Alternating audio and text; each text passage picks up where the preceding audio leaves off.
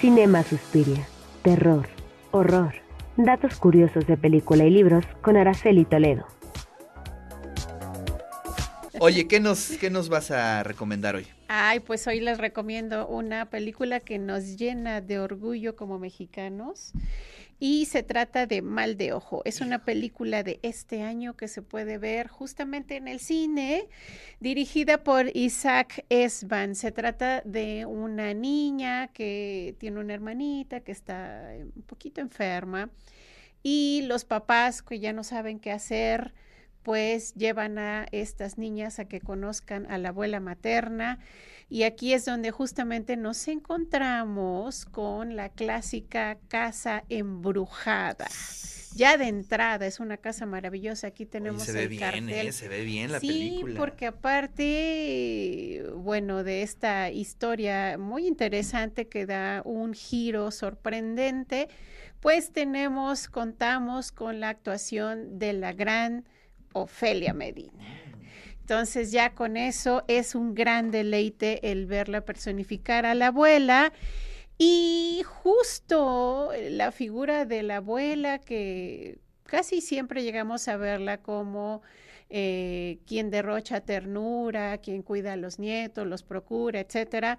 Pues aquí tenemos justamente todo lo contrario, ¿no? Tenemos una personificación bastante siniestra y resalto mucho un leitmotiv que yo creo que quienes todavía tienen a sus abuelitas y escuchen que les llamen así, pues después de ver la película mejor van a salir corriendo porque constantemente dice Ofelia Medina, pues ya te dije que te portes bien, mamita. Entonces, está de miedo. Sí, oye, pero qué interesante que retomen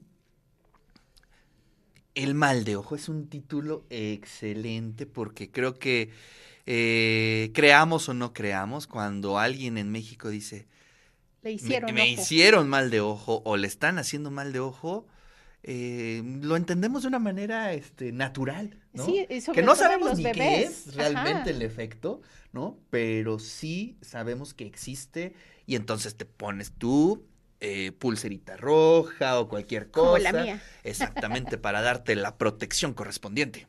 Pero fíjate que el mal de ojo es em, ya se trataba desde Sí, la Nueva supuesto. España, ¿no? Sí, sí, sí. Eh, hay varios tratados de superstición que justamente condenan a las personas y en ese entonces se decía aojeadoras que con solo mirar y lanzar una mala intención por ahí, pues ya lograban que las personas pues tuvieran todo tipo de males físicos, mala suerte, etcétera. Y bueno, regresando a la película, algo también de resaltar es las creencias mexicanas, porque aquí tenemos una bruja que nos hace recordar a Tlahuelpuchi, esta bruja vampiro, y también tenemos un cruce de creencias que van de conocimientos sobre santería afrocaribeña. Tenemos aquí aspectos relacionados con lo vudú y por supuesto es una gran película que no pueden dejar de ver. Hay que apoyar el cine mexicano y esta es una maravillosa opción. No, pues si ya la recomendó la doctora Ñaca Ñaca, este fin de semana ahí estaremos.